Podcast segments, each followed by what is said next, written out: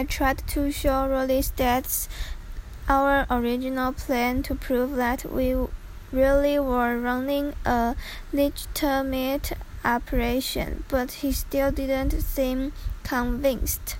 我拿出原始设计图给荣利的爸爸看，证明我们真的在经营一间鬼屋，但他不。还是不怎么相信的样子。And to make a long story short, that was the end of our haunted house. 长话短说，我们的鬼屋就到此为止了。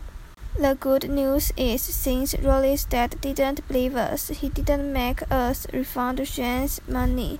还好，荣恩的爸爸始终不相信我们说的话，所以他们也没有要求我们要退钱给尚恩。So at least we cleared two bucks today. 所以至少我们今天还是赚了两块钱。Sunday 星期天，Rowley ended up getting grounded for that whole haunted house mess yesterday。为了昨天鬼屋的事，荣利被禁足了。He's not allowed to watch TV for a week, and he's not allowed to have me over at his house during that time.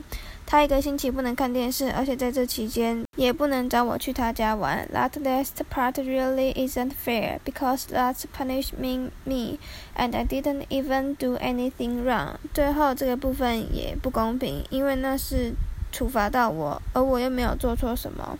And now where am I supposed to play my video games? 那我现在要去哪里玩我的电动啊 Anyway, I felt kind of bad for Rowley. 不管怎么说，我还是有点同情荣利。So tonight, I tried to make it up to him. 所以今天晚上，我想让他好过一点。